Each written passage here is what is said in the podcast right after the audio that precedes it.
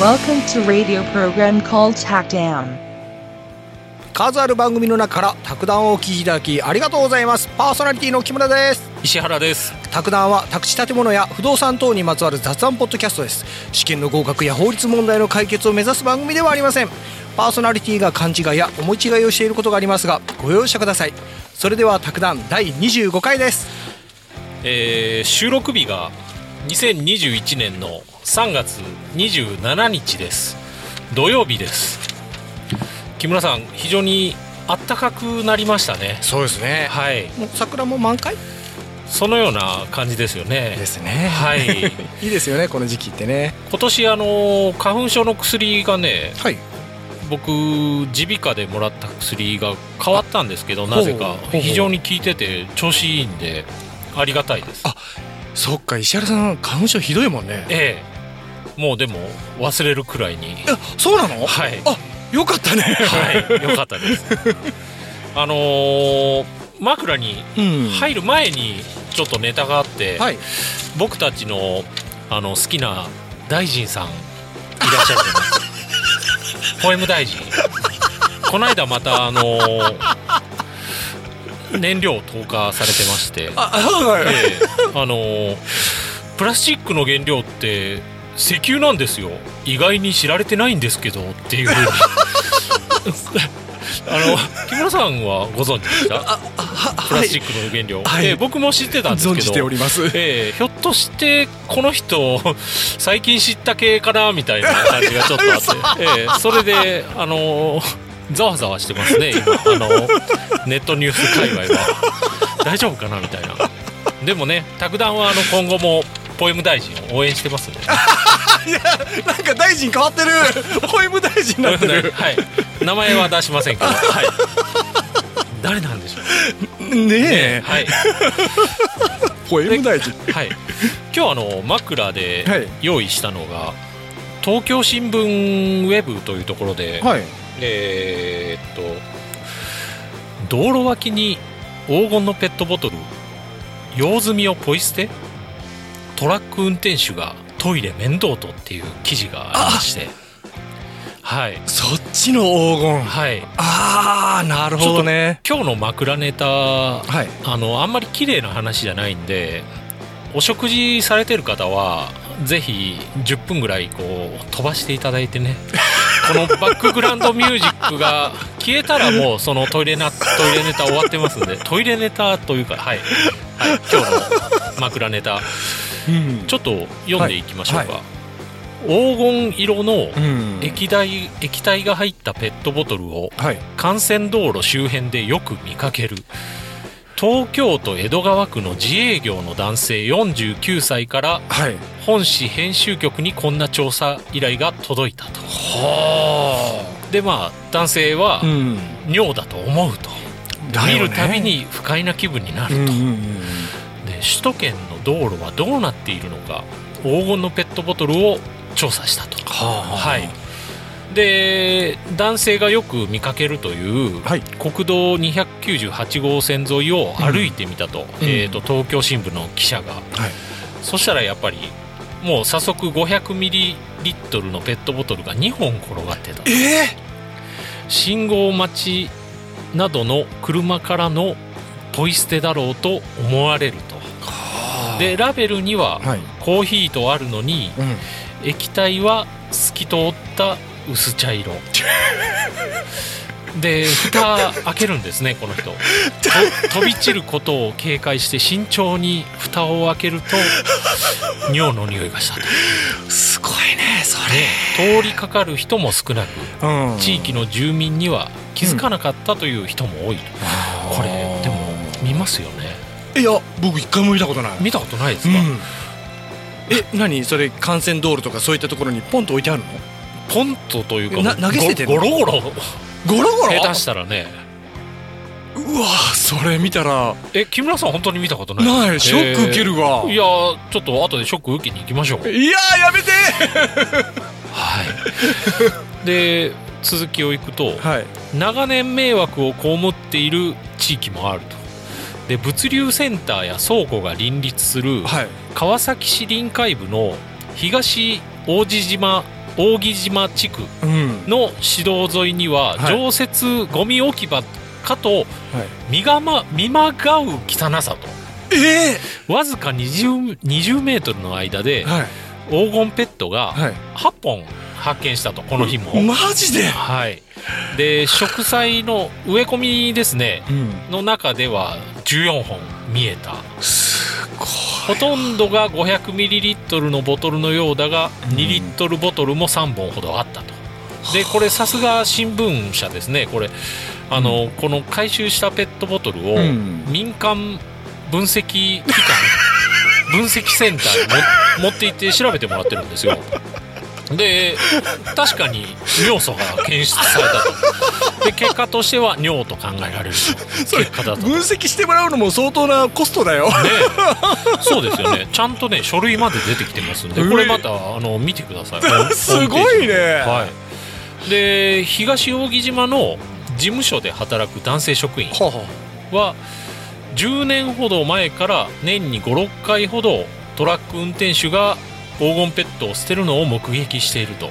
えー、捨て方ってポイって窓から投げるような感じなのかな？ねどうなんでしょうね。え。5年ほど前見るに見かねて運転手を問い詰めると、うんトイレに行くのが面倒くさいと言われたという。ね なんなんだ。なんかモラモラルがうね、すごいね。欠如してるね。あーはい。びちょっとねうん。東京新聞から離れてはい。あのニコニコニコ大百科っていうサイトがあるんですけど、はボトラーっていう言葉がありまして、はいボトラボトラうんえっと、一般的には、はい。あのー自販機のメーカーあジュースのメーカーとかを指すんですけど、あネットゲーネットゲー用語、まあ、ネットゲーム用語では、ペットボトルに小便をする人の ボトラーで言うの？はい。そうなの？あのー部屋から出てもうトイレまで行くのが面倒くさいから、うん。ペットボトルにしてしまう、え部屋で？はい、で主に男性が行うが、うん。女性のボトラーも少なくないと。こここぼさないの？で上上ご等を使用する者もいるそうなの？とでただポリタンクを使う場合はうん。ポリラーになるらしいです。はい。でまあ注意点がありましてボトラーにはい。なる、ボトラーになるための注意点。いみ3つありますあのー、1つ目。小便は意外とたくさん出ると。それね、はい。健康診断で、ええ。あのコップもらうでしょ、はい。ね。えー、はい。あのちょっと難しいんですよねあれ。そうそうそうそうそう。あのー、日本酒みたいに注いだらまずいですよね。ギリギリまで。そうあのなみなみね表面張力いっぱいで、意外とあのー手が温かくなるのがあの生命の神秘を感じるというか。あね。湯気出るなってね、ええそうそうそうそうそう。でまあたくさん出るから、はい。あのー小さめのお茶のペットボトルじゃなくて もうできれば1.5リットルのペットボトルなどを使用しましょう。で2番目。処理はきちんとしましょう。当たり前。はいそうですよね。あのー特にはい、使い終わったペットボトルをはい、再利用するおばあちゃんがいる家はよく注意しましょうっていうふうにそりゃそうだ。はい。そうですよね、うん。はい。だってお茶のやつにはい。入れたら、はい。お茶だよね。パッと見たいね。リアルな話ですね。はい。はい、で、まあ、3番目としてうん。代弁対策を考えると。いやトイレ行けよ、そうそうそうそうですね。はい。まああの猫の砂なども言う言うよとかでつちなみにねボトラーの他におむつっていうのもいいるらしいですけどえまあ今日はもうおむつはちょっと置いといて。はい。でまあなんでこんな東京新聞戻ると、うん。こんなことになってんのかと、ほうほうほう。でペットボトルを尿に入れた、はいまあ黄金の液体のポイ捨ては首都圏を中心に各地で問題となっていたと。あで業者清掃業者も年中落ちてるというふうに並行するはいやだね。調べてみると、トイレに行く間もない運送業界の厳しい現実も 垣間見えてくる。絶対いけれるよ。トイレぐらいはいけるでしょ。であのまあ誰が捨てているのか、はい。あのその周辺のトラック運転手に、はい。あの取材すると、はい。トラック運転手自身も、はい。トラック運転手だと思うよと口を揃えたと。はいであのー宮城県の50代の運転手は届け先に到着が遅れた時にはい。トイレに寄ったからと言い訳したら、はい。同業者から、はい。車内でペットボトルにすれば遅れないと助言されたと。あはい。あのね、はい。まあじゃあ仮に、はい。そういった事情があるにしても、はい。それ結局外に捨ててるわけなんだよね。そうですね。で、まあ、別の福岡県うん。の男性運転手。うん、は車内にペットボトルを23本常備してると。であの中身はトイレに流してます。ああ、ちゃんとされてるわそれはね。はい、でそんなに忙しいの？ねえで私もこれ見てね、うんうん最初ちょっとやっぱそのモラル的な部分に腹が立ったんですけど、うん。よく考えてるとうん。まああの運転手の方ってはい。別に宇宙人とかじゃないんですよ、うん。その我々と同じようにみんなあの義務教育受けて、うん。まあ、大学出てる方もいると思うんですよね。うん。そういう、まあ、普通の人が運転手してるわけじゃないですか、うん。そういう人がうん。忙しさにうん。追い詰められて、うん。ペットボトルうにん。用を足すほどの状況をうん作り出してる世の中もちょっとどうなのっていうふうにね。ああ見方を変えると確かにそういう風になる、ええ。確かに。あのー普通ん。やらないじゃないですか、そうじゃん誰だってトイレでしたよね。そうなんですよ、うん。そそのペットボトルがうん。道路にゴロゴロ落ちてるっていうことは、うん。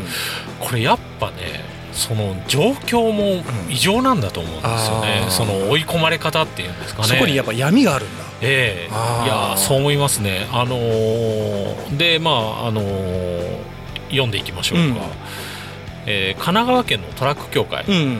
は、まあこのペットボトルの陶器に頭を痛めて、うん。ゴミのポイ捨てを諌める啓発チラシを作りうん。全国のドライバーにゴミのポイ捨てを控えるよう呼び呼びかけていると。そうだね。あの何してもやっぱポイ捨てはダメだね。えー。で最後黄金ペットの裏側には、うん。ドライバーを取り巻く厳しい現状が横たわると。ただ路上投棄が免罪されるわけはうん。ない、うん。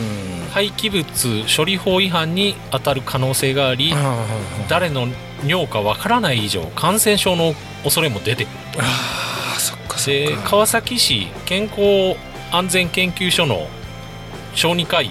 はい。まあこれ名前はいいですけど、うん。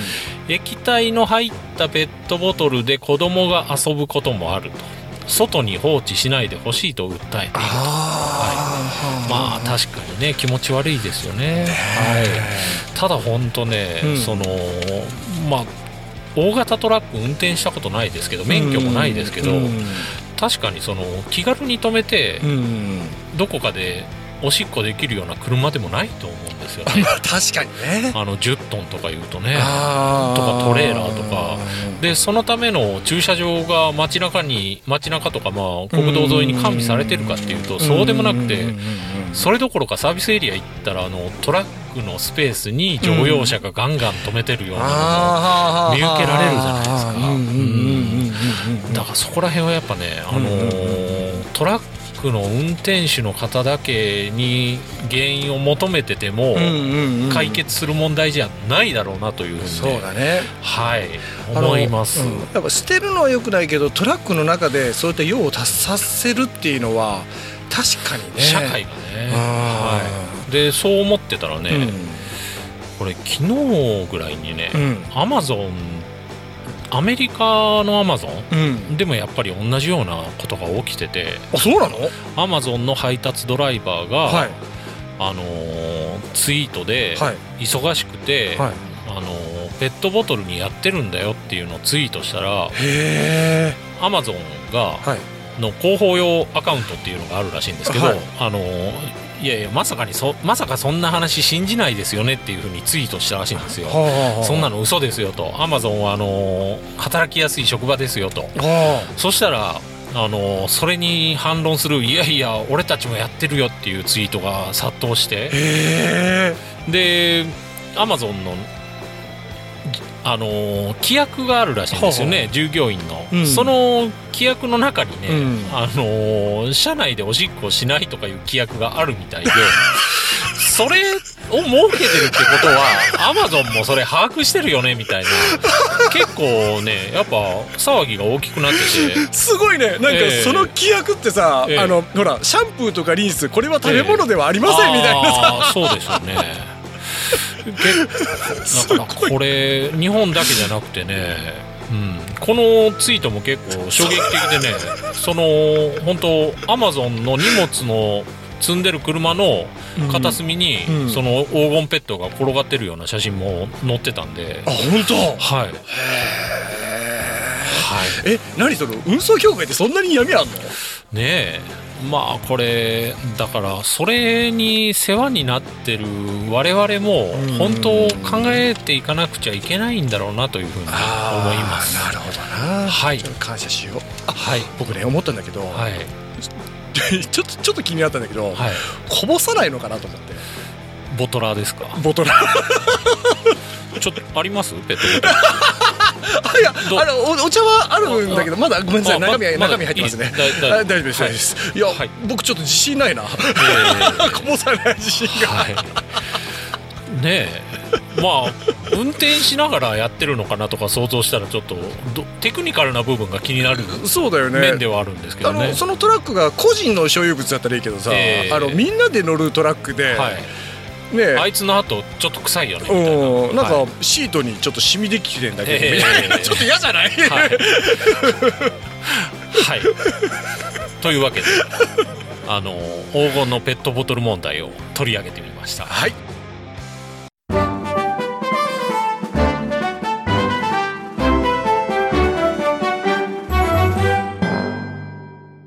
えー今日は卓談の20何回目でしたっけ？25回ですね。25回。はい、はい。すいません。はい。本編の方入っていきたいと思います、はい。あの本編の後で、はい。またあの嬉しいお知らせがありますんで、はい。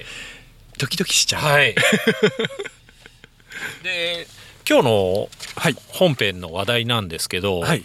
えーっとポストマーキングもしくは玄関マーキングっていうところを取り上げていきたいと思います。はい、えーっとポストにはい。なんかサインというかペンで書いてあったり、うん。赤色のシールが貼ってあったりするらしいんです。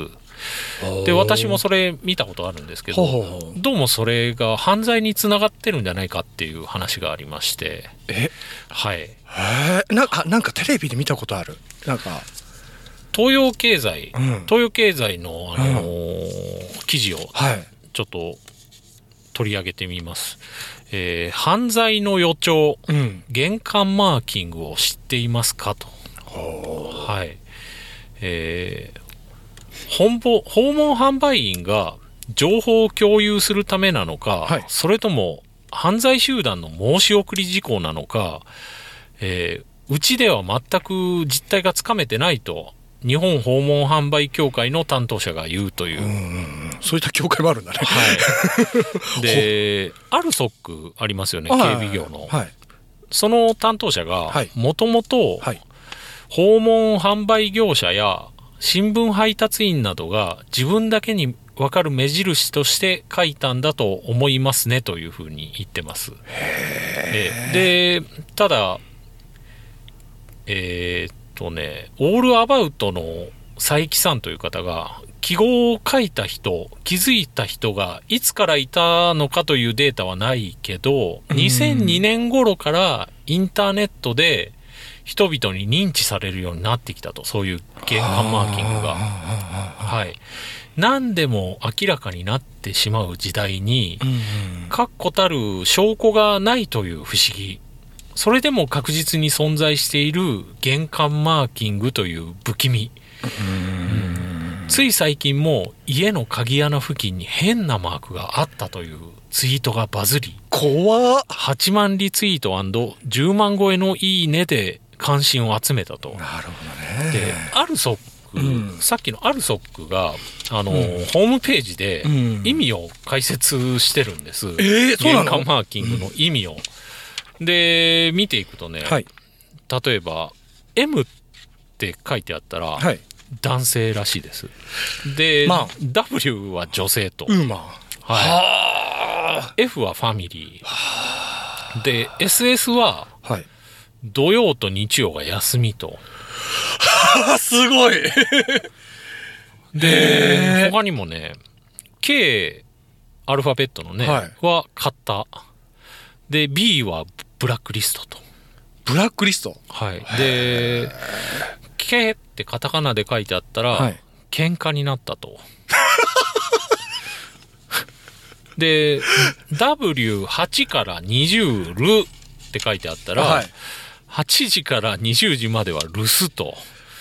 ええー、それ、怖いね。怖いですね。ねはいそうこのアルソックの公式ホームページにそのように解説してありえ。ますだってそれ、下手したら、じゃあ、男性が住んでて、この人は土曜日と日曜日が休みで、はいで、日中はいないとかいうのはい書いてあるんだよね。ねすごいえね。もう狙われ放題ですよねやばいわ、そりゃ。はいえ怖い。であの記事の続きをいくとね、はいおそらくマーキングをしている人たちの扱っている品目ははいかなり限定的なものだと思いますと、ほうほうほうでそういう事業者の情報は、うんこの日本訪問販売協会の担当者のところには入ってこないと。うん。でまあ怪しいタイプの押し売り系の訪問販売でしょうかねと推測すると。あで歴史を振り返ると、はい昭和20年代頃の日本の一般の家には、はい。より呼び鈴がなかったと。あ。はあはあはあ。まあ、戦後ですよね、うんで玄関を開けて、うん。ごめんくださいと尋ねるのが普通でしたと、うんうんうんうん。でお屋敷にはブザがあったと、うんうんうんそれが普及一般家庭に普及しだしたのが1954年からの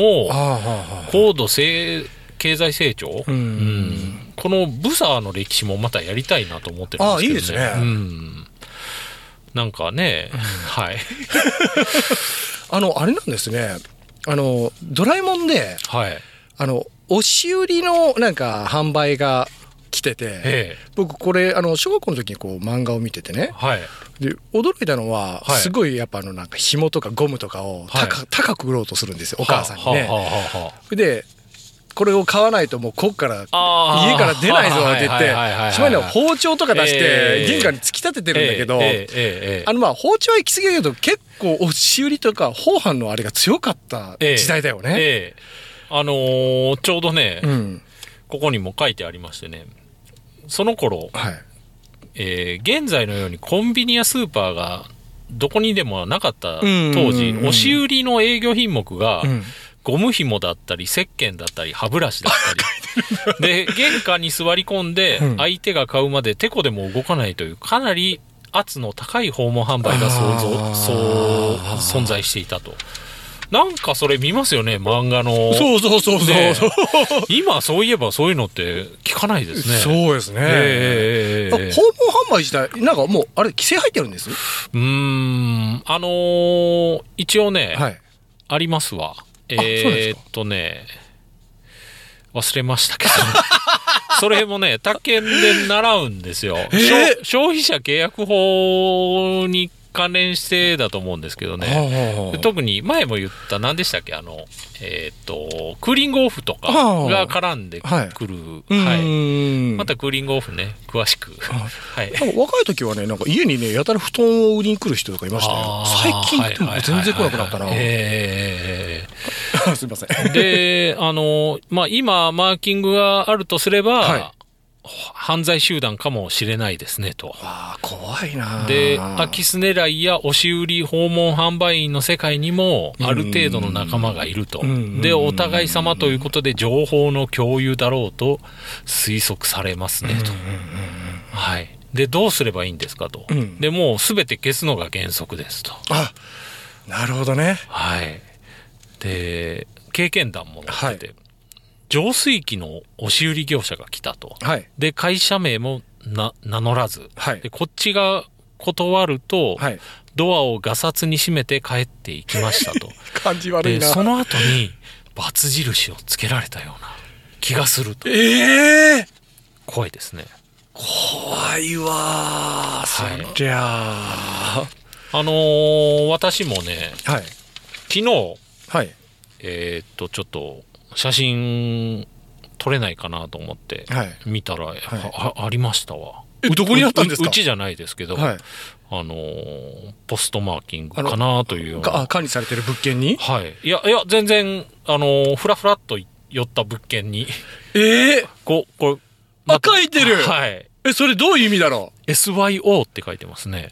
えそうよそれあの近所の子供が自分の名前を翔とか 違うかねな でもなんか意味あるのかなええ。こういうのでもありますよね。あるある全然。なんか見ますよね。そう。いたずら書きかなと思ったら、ええ。でもねえ僕らがそう思っててもその見る人から見たらそれが情報かもしれないんだ。ね怖いわえで一応あのー犯罪コラムというのがあってね、はいさっきあのアルソックで、うん。えっ、とマーキングの意味あったんですけど、うん。今度シールでのマーキングっていうのがあって えっと金色のシールとか、はい。赤色のシールは、はい。契約成立や見込み客と。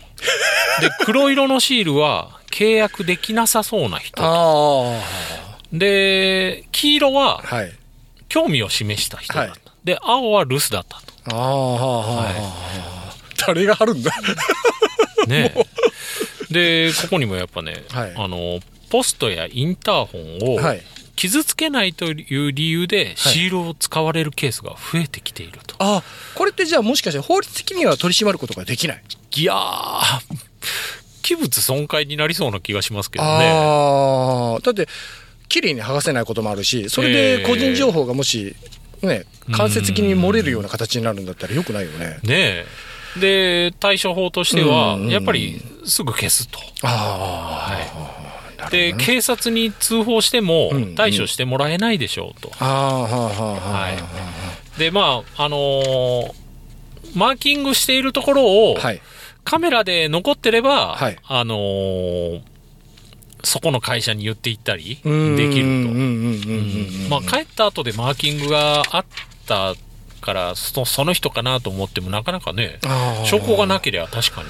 最近でもあのカメラつけてる方多いんじゃない？ね多いですようね。ん。あのこの間もアマゾンの荷物をそれこそねあの掘り投げてるのがカメラに映ってたとか言って。あそうなんです？はい。すごかったですよ。あれ見てもやっぱねあれそれ日本ですけどはい。あの置き配する前にはい。何回も叩きつけてたみたいな。な 何があったんですかね？で、まあ、アマゾンはそういうのは、あの、容認しないみたいなコメント出してましたけど。いやそりゃそうでしょうねええそんなひどかったんです？ーえーでも、荷物壊れてなかったらしいですよ。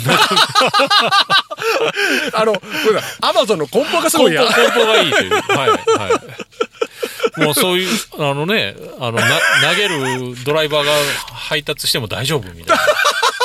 なんか象が踏んでも壊れないえー筆箱みたいだね。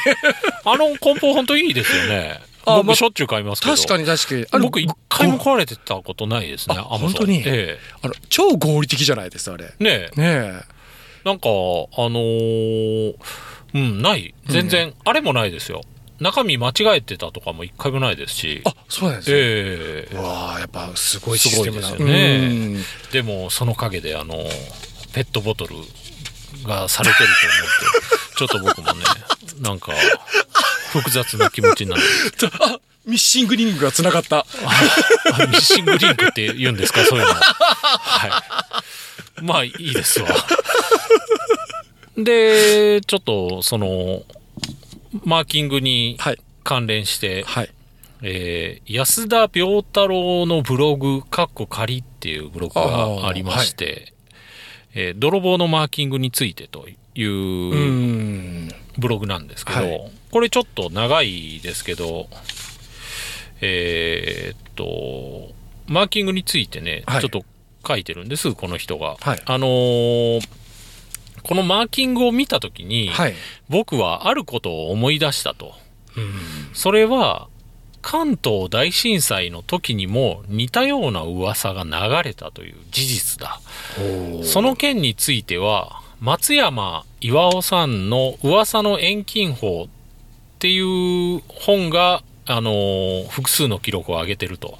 で、その本を読むとね、うんえーっと、朝鮮人がうん白木、白い炭ですね。うんで、門や堀などに騎し、騎しある、不合なるもの、左のごとしと。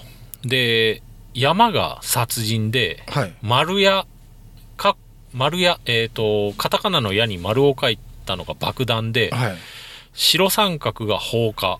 で、三角形にプラスを書いたのが、井戸投薬、井戸に薬を投げ込んだと。ははい。そういう記号だよという噂が流れたと。あえそうなの？はい。それでも事実なのかね？で、そこにね、うん。なんか怖いね、えーとなんかあのどっちにしても本当にしても本当じゃ黒澤明さん、んうん。映画監督ですよね、うんうんその人も日記を書いてて、著書に書いてて、うん。で、町内のうんある家の井戸水を飲んではいけないというのである。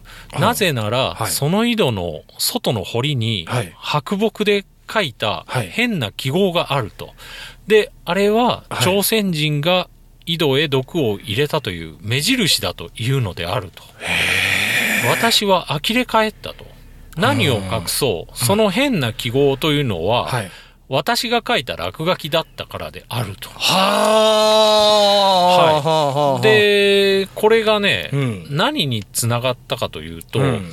関東大震災の後の、はい。はい朝鮮人大虐殺っていうのがあったんです。はあはあはあはあはいはあその、そういう噂がう、んそれにつながってしまったと。うんうんうんうんその朝鮮人大虐殺っていうのはどうなの？歴史的に有名ですよ。有名はい。えーっとね、5000人だったかな。わすごいなはい。被害者の方がね。えーっと、で、海外で、そういうマーキングの話はどうなのかっていうと、やっぱり出てくると。たくさん。で、これは都市伝説ではないのかというのが、このブログの人の見解である。はあの、ポストマーキングのことですね。あもうポストマーキング自体が都市伝説、そう。で、都市伝説っていうのは、うんまあ事実であるかというのは、うんまた別と、別の話として、うんえっ、と、事実であるかないかが確認されずに、うん憶測のみで広範囲に伝播していく語りを都市伝説と呼ぶならば、うん。この話は間違いなく都市伝説であると。あまあ、ポストマーキングのね、うんあの、証拠も何もないですよね、確かに。うんうんうん。で、訪問販売員云々っていう話は、はい。正直僕もあるのかなと思うけど、うんうん。少なくとも、はい。訪問販売員に聞いたとか、はい。泥棒がそういう供述をしたとか、はい。そういうソースを示した記事ははい見当たらないと。ははい。で、そういう、このポストマーキングの記事に共通しているのが、うんしきりに恐怖感、警戒心を煽っていると。でソースを示していないし、うん何も調査した形跡がないと。で、なんとからしい、なんとかだそうですといった表現を多用すると。まあ、あー僕もしょっちゅう多用してる。はい。で、どのサイトもほとんど同じようなことを言っている。らしいという共通点が見られたと。なるほどねはい。で、周知のように、はい関東大震災の際のはい流言は集団妄想へと発展していき、うん自警団が結成されて、で、挙句朝鮮人虐殺への惨事へとつながったと。怖いねそれは。なんか人の恐怖心からそんなことに言っちゃうの？そうですね。で、まあ、まとめとして、うん。この種の都市伝説をうん。最大級に慎重に扱わなければならないと。あー。で、その理由は、ふとした歯車が狂えば、うん。こうしたものに接続してしまいかねない危うさにあると。まあ、こうしたものっていうのがね、その大虐殺ですよね。いわば我々はうん歴史上の反省からうんこのような話を鵜呑みにしない責務を負っていると言えるのではないだろうかと。なるほどはい。こういうまとめですね。いやーなんか ごめん最初とねだいぶ見方変わっちゃったよ今日はね、あの、ペットボトルにしてもそうですしね。うん、なんかいい話ですね。本当ねなんか起承転結が ちゃんとできちゃって、はい完璧ですね。完璧だよ、はい。本当。いい持っていき方だったね。ねえそうですよ。これで録音ボタンちゃんと押せてなかったら泣くんですか？あ、大丈夫ですあ大丈夫だよ。かった。はい。ねえ本当でも、だから、ん。あの、まあ、卓談を聞いてる方っていうのは、うん。もう基本的にやっぱ意識高くて、あの、メンタルもね、出来上がってる方だと思うんで、こういうね、あの、変な噂話には流されないという、だからそれをあの周りの人にもねぜひ広めていただけたらなというふうに、そうだね。え一応あれかなもし仮にドアとかポストにはい。シールとかあったらそれはやっぱり消して取取る方がいいのかな？え僕逆にね「はい。あのや」とか書いとけば「はい。や」はヤクザっていう意味らしいんであの変な人来なくなるんじゃないか。な逆に利用すると。あ本当に、はい。やって書いとったらヤクザなんだ。いや、それ、いや、そ木村さん、あの、それはあくまであれですよ。あ証拠がない話なんあーそうですよね、で。はい、あのーそういうね、あるソックとかが書くには、はい。あの、K は喧嘩になったと。ああで、B はブラックリストと。はい。で、はやはヤクザと。はい。ヤンキーっていう意味もあるらしいですけど、はい。はい。もう、僕らは意識高いんで、もうそれを超越していこうじゃないかという。はいちょいつ今僕できてなかったねできてないですね。全然ですね。はい。じゃあ、締めの方入っていきます。はい。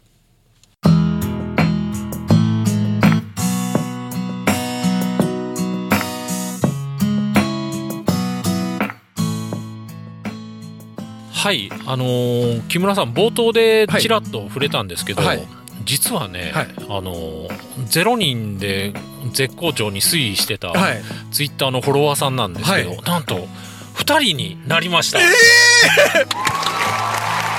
ありがとうございます。しかも拍手がはい、入った、はい、今日もうこのためだけにね 用意しました。すごいな、はい、あとあのー えっ、と LINE のフォロワーさんもはい。お一人フォローしてええくださいました。ありがとうございます。ありがとうございます、はい。嬉しいな。でね、あのはい。ーそのツイッターのフォロワーさんははい。非常にいい方でね、メッセージまでくださって、えー。ちょっと紹介で紹介していいですかというふうに一応しょあの承諾いただいてね、はい、はい。であのー有宮美久さんという方です。はあ。で宅建のね今はい。勉強をされてる 勉強。方、え。なんかなんかごめんなさい。ええ。でででしょ？なんかちょっと責任感じるでしょ？いやそうなんですよ。僕もそうなんですよ実は。であのーツイートを紹介すると,、はい。えっ、と最新の配信まで聞けたと追いついた。だから全部聞いてくださってるんですねありがとうございます。で宅建の勉強ははい。なんとなく始めて、はい。なんとなくで始めて、はい。必要に迫られていないから、はい。他の趣味に気が向いてしまいそうでうん。そんな自分が宅地建物の話題に気が向くようにゆるりと聞いていますと。であの卓談おすすめですというふうにねあのあれを Spotify のね共有までしてくださってて。ありがとうございます。で多分まだはい。視聴者も多くない新しいポッドキャストなのではい。宅地建物に関わる人たちにぜひ聞いてほしい。宅建のお勉強の息抜きとかにフォロワーさんにもおすすめですと。あこれ石原さんはい。泣きますね。ね。えこれあの印刷したの木村さんにもあげまいやすから。僕、はい。ちょっと壁貼っとこねえう。ね。え、はい。い、や本当ありがとうございます。タックダのね聞いてもらってね。えで卓球の勉強もちゃんとして本当頑張ってくださいね、えはい。わ嬉しいな。ちょっとね僕も責任感じるというかね。いやーなんかねそう思いません？いやあの実際そこまで不動産に絡んでないというかね 雑談が多いかいやそそうなんですよ。僕もねらああのこのメッセージいただいうんてからねちょっとねううんわこれ。ちょっと本当にあれですよねこちらが身が引き締まるというかね。やそうなんですよ。ねえ。あのーレオパレスとかやってる場合じゃなかったの ポエムとかね。そううんめっちゃスーも好きなんやけどえーとか、そうそうそうそうそう。非常にねはい。まあでもあの息抜きというかね。それで使ってもらえたらというふうに。あそうですね。ポッドキャストってね、はい。僕思うんですけどポッドキャストを聞かれる方自体がね、もう非常にこう意識高いと思うんですよ。やっぱ今、ん。YouTube とかゲームとかする人うん。非常にね、うん。携帯で多いんですけど、ポッドキャストを聞きながら何か他の作業をするっていうのはすごく生産的でね、まあいタスクでね。ねうん。いいと思いますんで今後ともぜひよろしくお願いします。はいよろしくお願いします。はい。じゃあ木村さん終わっていきましょう。はい、はい。あのもうなんか終わりたくない気分だけどな。そうですね。はい。じゃあ締めますよ、はい。今回も卓談をお聞きいただきありがとうございました。卓談ではリスナーの皆様からのお便りを募集しています。番組の感想こんなトラブルがありました。こんな話題を扱ってほしい。などなどテーマは問いません。いろいろなお便りをお待ちしています。宛先は公式ホームページでご確認ください。エピソードページのただのいいねボタンを押してくださったり Twitter や LINE をフォローしていただけると嬉しいです。卓談は毎週月曜日早朝に配信しています。臨時で配信する場合もあります。では次回もポッドキャストでお会いしましょう。さようなら。さよなら。